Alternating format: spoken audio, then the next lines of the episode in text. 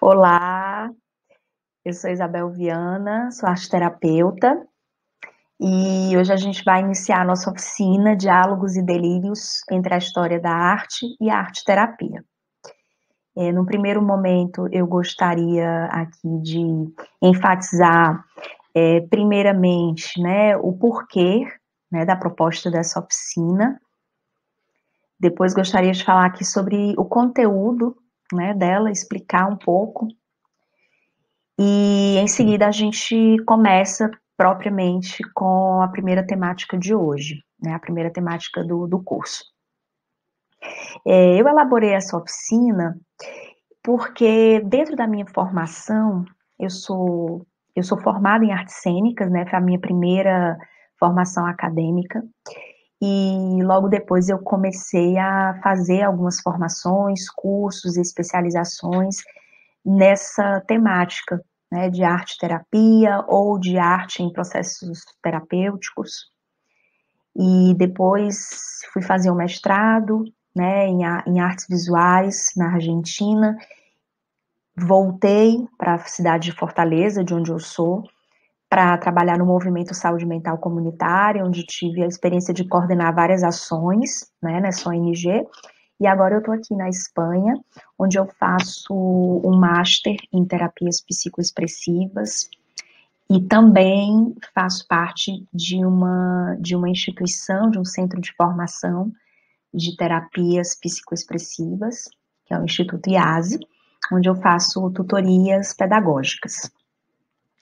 Então, dentro desse meu percurso, né, de, de aprendiz na, da, da arte terapia, das terapêuticas expressivas, eu me deparei, ainda me deparo, com uma certa escassez de bibliografias, né, de literatura que tratem esse campo da arte terapia, né, que é um campo super híbrido, é, com a, a, partir da perspectiva da, da arte, né, da própria história da arte. Muito mais a gente consegue ver autores, autoras que escrevem desde uma perspectiva do campo psi, né, psiquiatras, psicólogos, né, a própria psicanálise, e, e fazem esse, conseguem sustentar, né, e estruturar os, as suas reflexões sobre a arte terapia e a sua própria prática, arte terapêutica, a partir desse campo né, para a arte, né, como se a história da arte ela, ela tivesse também ali uma, uma, uma certa importância, obviamente, mas é sempre vindo de um campo para ele, nunca parte do campo da arte, né, o, o pensamento que sustenta ou que estrutura essa prática arte terapêutica. Eu sinto muita falta disso, é, e sou muito partidária de que os campos eles sejam equilibrados, né, nos seus, nos seus estudos e nas suas próprias estruturas que o sustentam, tendo em vista que a arte terapia, como eu já falei antes, é um campo híbrido, né? E então eu, eu fiquei muito é, reflexiva, digamos assim, sobre essa, como é que a gente poderia olhar para a arte terapia a partir da história da arte. Então comecei a fazer um, alguns estudos, né, que já vem aí durante alguns anos, de olhar para alguns movimentos e perceber que a, a historiografia, né, da arte, ela, ela valida o que hoje a gente chama de arte terapia, porque durante esse processo cronológico, a gente teve a experiência de vários movimentos artísticos, de vários artistas, é, de vários eventos que alçaram né, o objeto da arte a esse lugar, na verdade, desestabilizaram o status da arte, né, enquanto esse objeto é, do sublime, enquanto objeto do belo, enquanto esse objeto acabado. E muito mais lançaram aí esse lugar da arte como um, um, lugar de experiência, de processo. E isso tem tudo a ver né, quando a gente fala de arte terapia. Então eu fui em busca, né, de, de, de fazer essa escavação, digamos assim, desses movimentos, para que, a gente, que a gente possa pensar na arte terapia desde esse lugar, né, a partir desse lugar.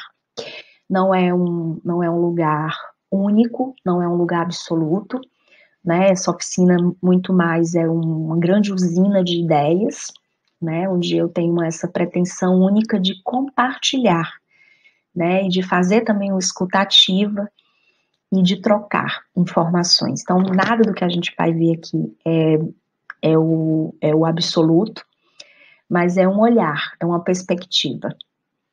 Né? Então, dito isso, eu gostaria que a gente pudesse comentar um pouco sobre o conteúdo, né, que, que vai ser facilitado.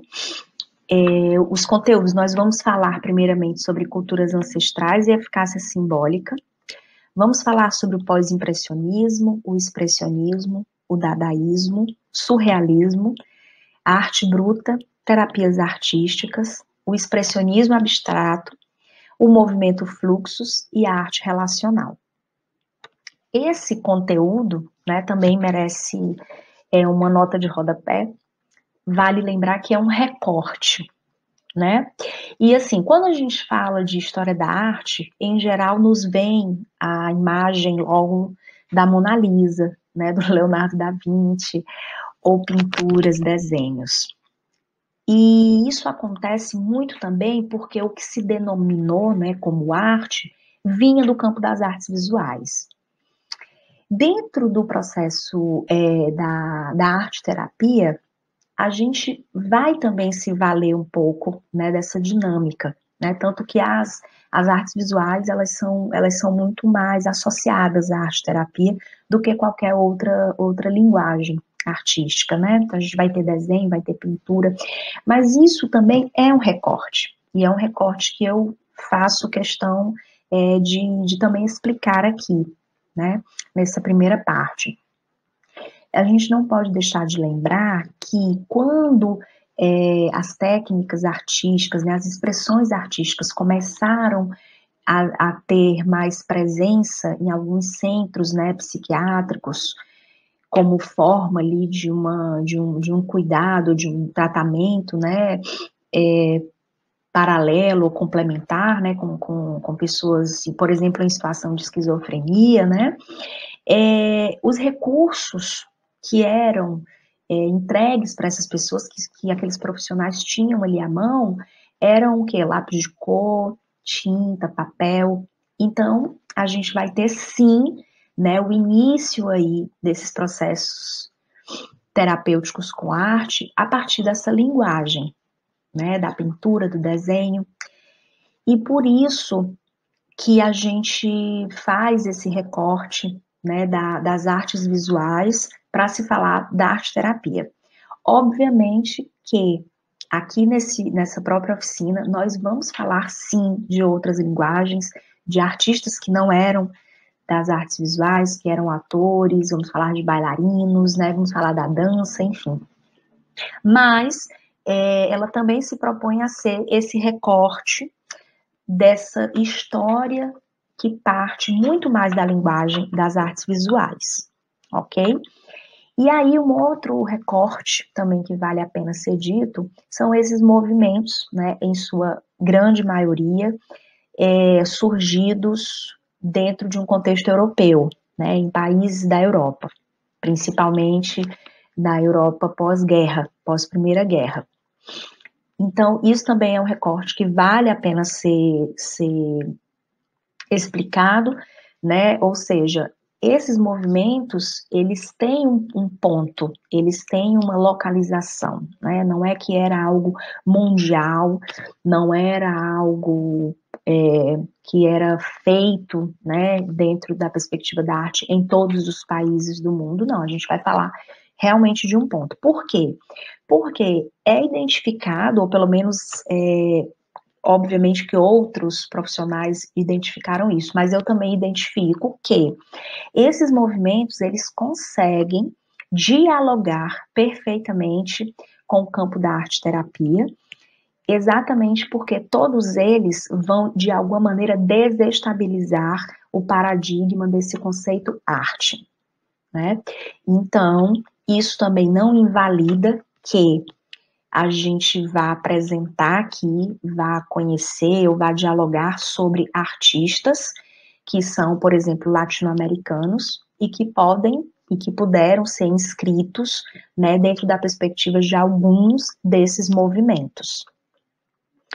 Então, acho que essas duas, é, esses dois, essas duas notas de rodapé, elas são muito pertinentes no início dessa oficina para que a gente entenda que isso aqui é uma usina de proposições, que não tem nada fechado, que nada é absoluto, que são reflexões, né, acerca de temas.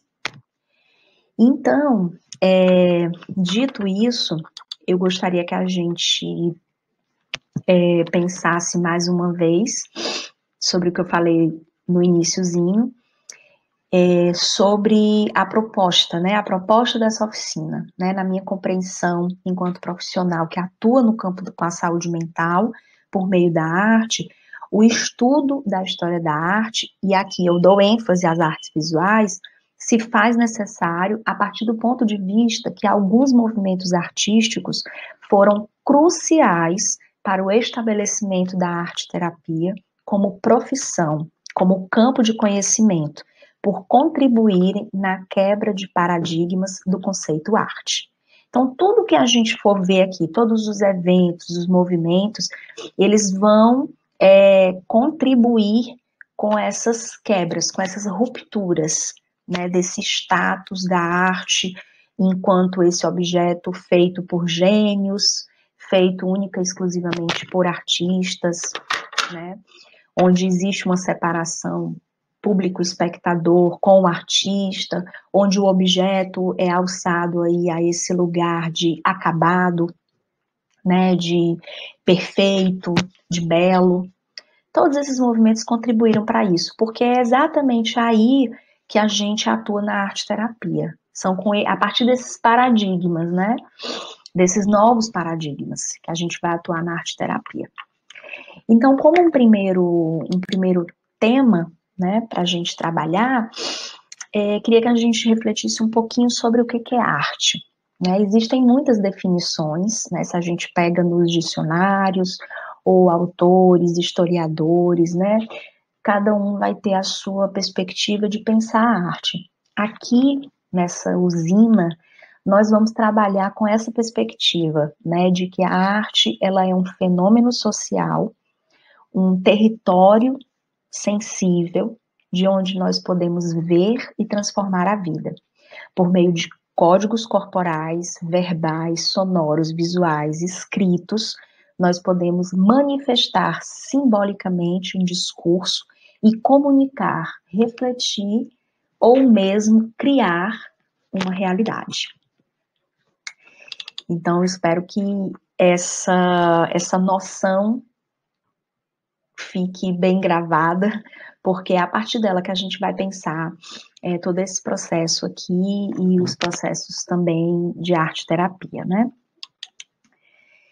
É, quando a gente fala de arte, né, a gente lembra logo de algumas linguagens. A gente vai lembrar do teatro, vai lembrar da dança, da pintura, do circo, é, literatura, né? Mas a gente não pode deixar né, de, de lado, não pode esquecer toda a variedade de manifestações culturais que envolvem códigos e linguagens expressivas desde as sociedades e povos mais antigos né?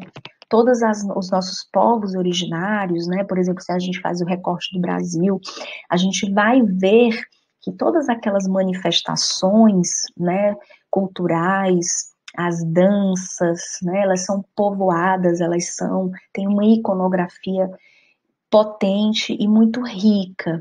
E todos esses códigos, né, que compõem as linguagens artísticas estão presentes ali de uma só vez. Né? Por exemplo, num ritual, a gente tem dança, tem canto, tem corpo, né? tem aromas, então é algo que mexe com a nossa percepção por completo, né? os nossos povos originários e todas as sociedades ancestrais, em todas as culturas, estabeleceram uma comunicação interpessoal, intrapessoal e transpessoal, tendo como suporte o campo simbólico. Né? E quando eu falo é, do inter, do intra e do trans, o inter seria as relações pessoais, né? De um indivíduo, de um sujeito para com o outro. O intrapessoal é o sujeito com ele mesmo. E o trans seria tudo aquilo que não está no campo do visível, né?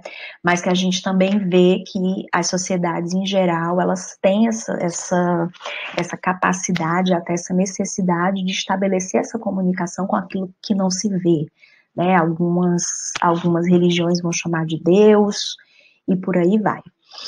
Então era pela via né, do corpo, da pintura, dos sons que esses povos eles concebiam e concebem, né, ainda hoje, o mundo ao seu redor. Né? Era por essa via que eles fundavam, foi por essa via que eles fundaram né, o mundo ao seu redor.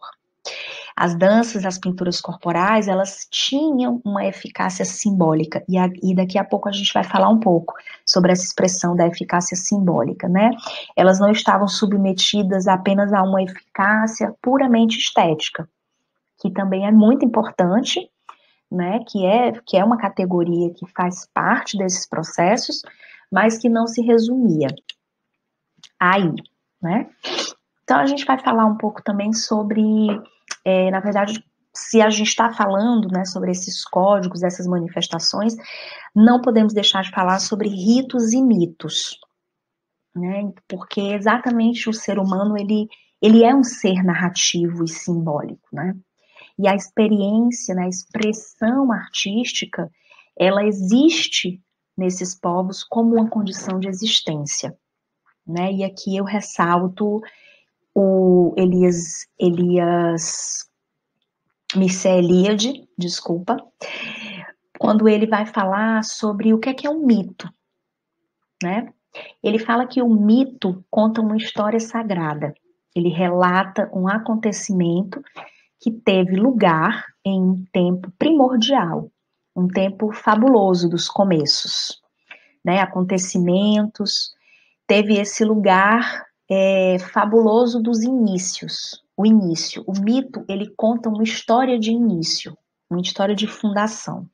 Por outras palavras, né? O mito diz como, graças às façanhas de seres sobrenaturais, uma realidade surgiu seja ela uma realidade total, o cosmos, por exemplo, ou apenas um fragmento, uma ilha, uma planta, um animal, né? um comportamento humano, uma instituição, por exemplo, a família.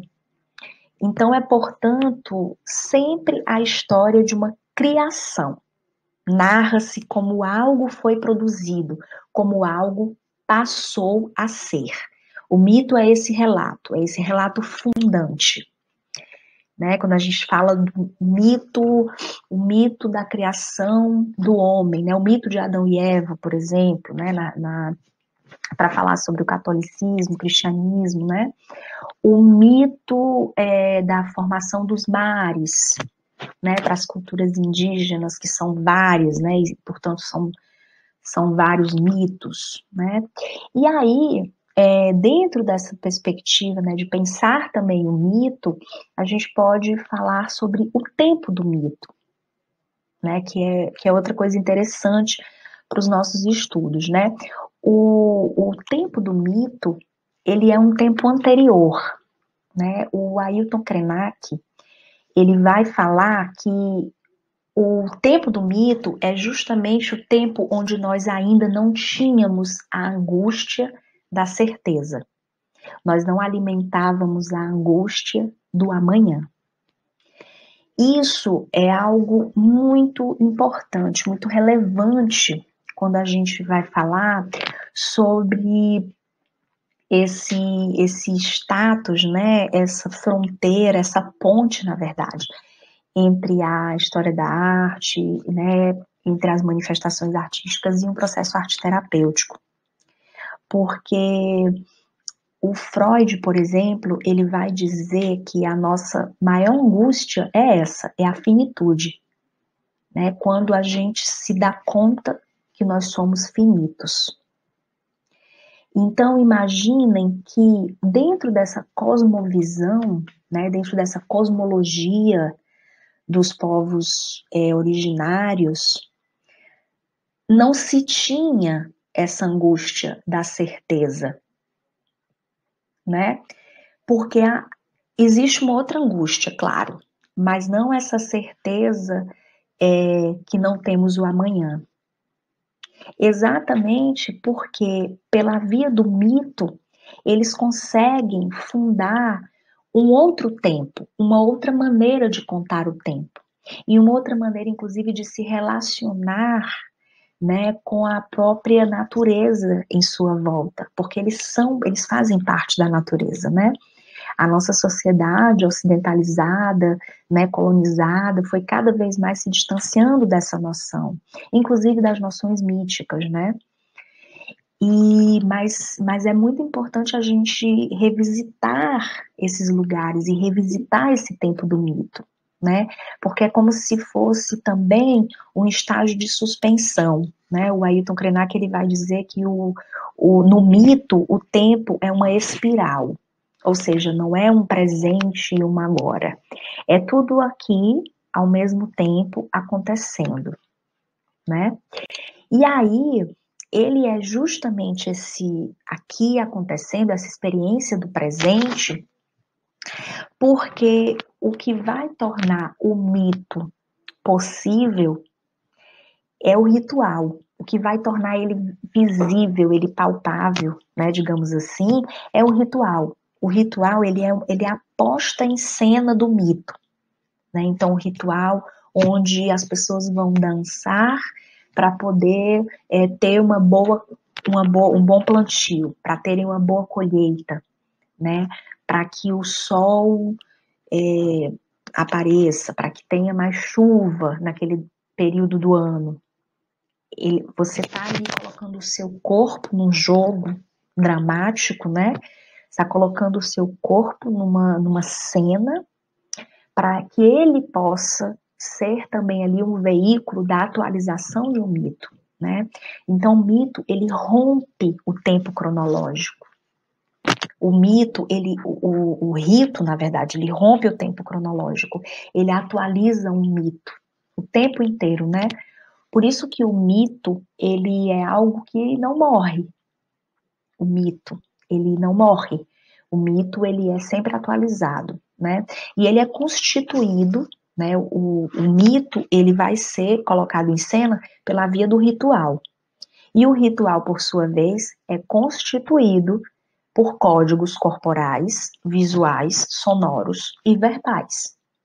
Então, aqui reside a, a contribuição, digamos assim, né, das nossas observações é, de, dessa, dessa, dessa manifestação, das manifestações ritualísticas para o campo da arte, né?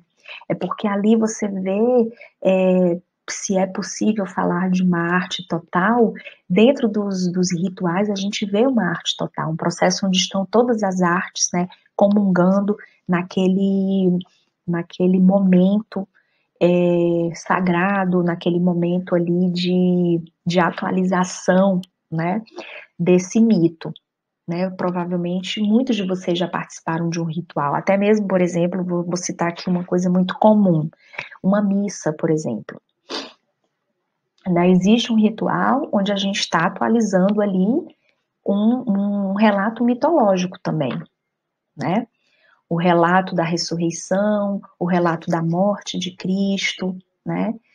E então não é um passado, um presente ou o que foi, né? Ele está ali acontecendo. As pessoas se ajoelham, as pessoas rezam, né? Tem até pra, partes né, da, da, da, missa que se fala é, algo assim, Jesus está aqui entre nós, enfim, né?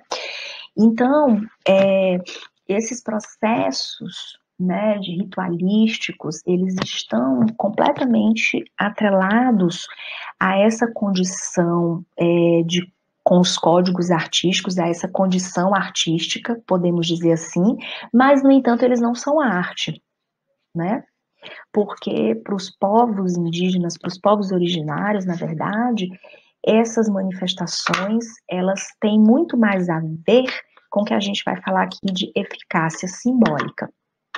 Né? Elas têm muito mais a ver, inclusive, com a sua condição de existência. E a eficácia simbólica, e não, e não apenas com, a, com, e, com esse status da fruição. Não é para ninguém ver. Né? Eles não fazem aquela dança é, para um bom plantio para uma boa colheita para alguém ver. Não, eles fazem para ser uma forma de regulação. Tanto a regulação social, né? Como uma regulação mesmo psíquica, né? Uma, re, uma regulação de, de um de um gerenciamento também de emoções, né? De, de cognições. E aí a eficácia simbólica tem tudo a ver com isso que a gente, com isso que eu estou falando sobre mitos e ritos. É uma, foi uma expressão, né, cunhada pelo Levi Strauss, que era um antropólogo francês, e ele considerou muito apropriado utilizar essa expressão de eficácia simbólica para descrever né, uma efic a eficácia de uma técnica xamânica utilizada pelo povo Kuna, né, que são indígenas do Panamá, na América Central, para ajudar em certos casos de partos difíceis. Então, o, o Levi Strauss ele teve acesso a documentos onde estavam registrados né, é, cânticos que faziam parte de um ritual onde um xamã era convidado, era convocado, na verdade, para auxiliar uma parturiente num parto difícil. E aí, durante esse processo, né, desse ritual, ele ia fazer, falando esses cânticos, né, esses versos que são enormes, é um texto muito grande, ele ia falando aquilo para a parturiente como forma de auxiliá-la né, na, na, na, sanação ali daquele, daquela enfermidade, daquele problema, daquela intercorrência no parto, né? E aí, é, o, o Jesus, Jesus Guilhermo, que é um mexicano, ele fez um artigo sobre, o, sobre a eficácia simbólica e ele diz que ele diz assim: o xamã não toca no corpo da pessoa doente e não administra um remédio, mas ao mesmo tempo ele discute direta e explicitamente o estado patológico e a sua localização. Diríamos seguramente que o canto constitui uma manipulação psicológica do órgão doente e que se espera dessa manipulação a cura. Então, é, a gente percebe que a eficácia simbólica, ela está, é, ela está mais ou menos justificando como é que acontece esse processo mítico que auxilia é, na sanação, na cura de enfermidades. Né? Vejam bem que é, não se está sendo administrado aqui um remédio, não está sendo administrado uma erva, um chá, nada. É simplesmente a fala, o cântico, né? E, e, esse, e essa possibilidade da escuta também, porque a parturiente, ela entra nesse jogo, né? E, e que relato é esse? Não era qualquer relato. Né, o relato que estava sendo ali é, realizado, né, dito, manifestado, é um relato mitológico. Ele narra para a paciente, né, para a parturiente, todo o processo de luta entre a energia do útero dela, que tem um nome, que ele dá um nome para isso, e as energias malignas sobrenaturais, que também tem um nome né? E aí ele vai narrando essa grande guerra que está acontecendo ali no útero. Mas a parturiente, ela consegue, ela está imersa numa sociedade que acredita naqueles mitos, né? Que acredita naquelas circunstâncias, naqueles seres. Então, ela faz parte completamente daquele esquema. Né? E ela vai absorvendo todo aquele conteúdo e vai entendendo também que o que está acontecendo ali é algo extra, é algo extraordinário que não era para estar tá acontecendo. Né? Porque o normal é não sentir aquela dor. Né? O parto seria um processo completamente naturalizado e natural. Né? E aí, é, a cura, nesse caso, consistiria então em tornar pensável uma situação dada no início em termos afetivos e em tornar aceitáveis para o espírito as dores que o corpo se recusa a tolerar. Então, existe essa manipulação pela fala, né? E de uma certa maneira, sim, é uma manipulação psicológica, né? No sentido de que é preciso que eles dois aceitem esse contrato, tanto o xamã quanto a parturiente. Eles façam parte daquele sistema, eles entendem né, a, mesma, a mesma língua, o mesmo código, né, o mesmo processo mitológico, os mesmos relatos.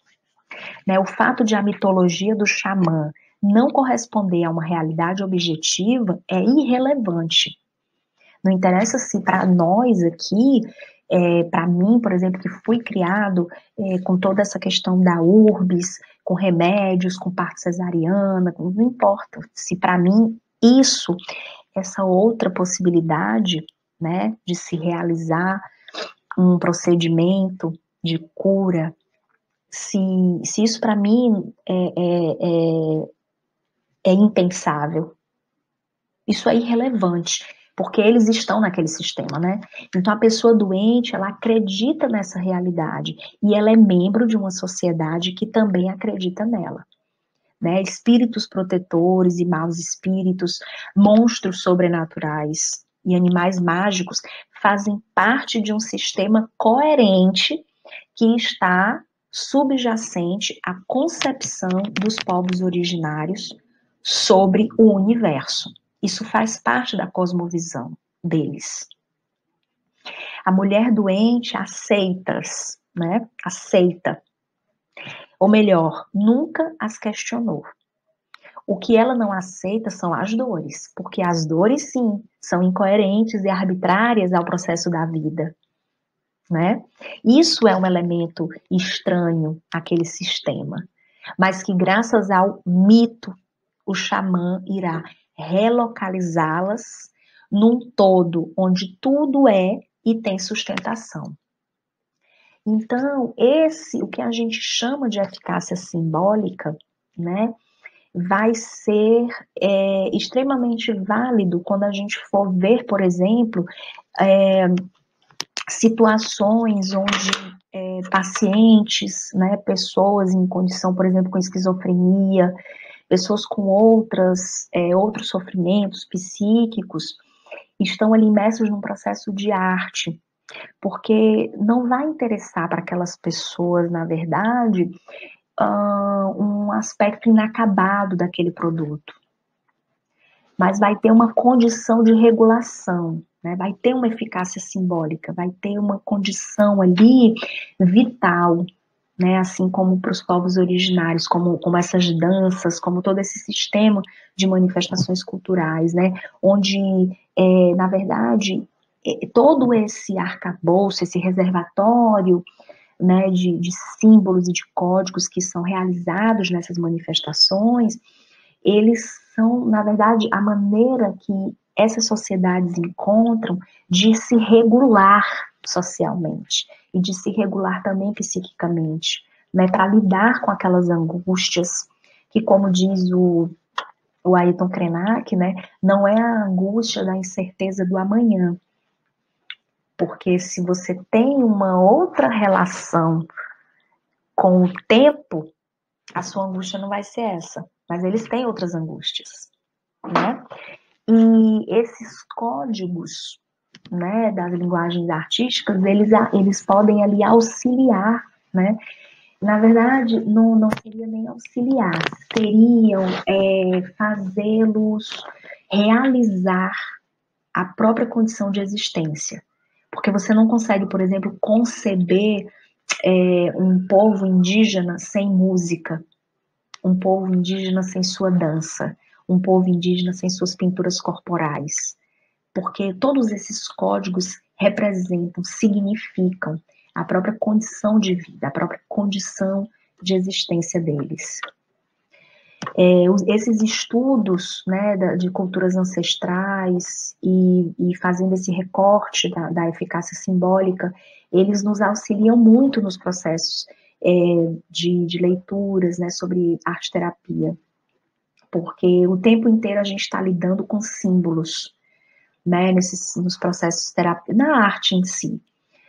E, e aí essa, esse, essa ideia, essa expressão da eficácia simbólica, ela é muito válida quando a gente passa, por exemplo, a trabalhar com clientes, com pessoas em situação de sofrimento psíquico intenso, né, e fazer e, poder facilitar com eles é, recursos onde eles possam criar, onde eles possam dar vazão é, a, a bloqueios, a sofrimentos, a angústias, pela via expressiva, né, pela via dos códigos artísticos, e entender que aquilo vai, vai ser também nesse status né, de condição de existência, de possibilidade dele, deles de suportarem né, a, a vida que eles têm, de suportarem a experiência deles de estarem vivos.